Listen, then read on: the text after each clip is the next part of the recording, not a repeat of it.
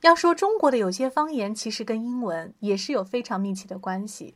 比如说，上海姑娘都非常的嗲嗲这个词，其实也是来源于英文的。我们都知道，亲爱的在英文里面叫做 dear，dear。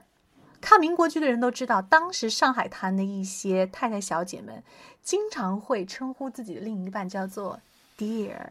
那么，因为他们说话的方式很特别。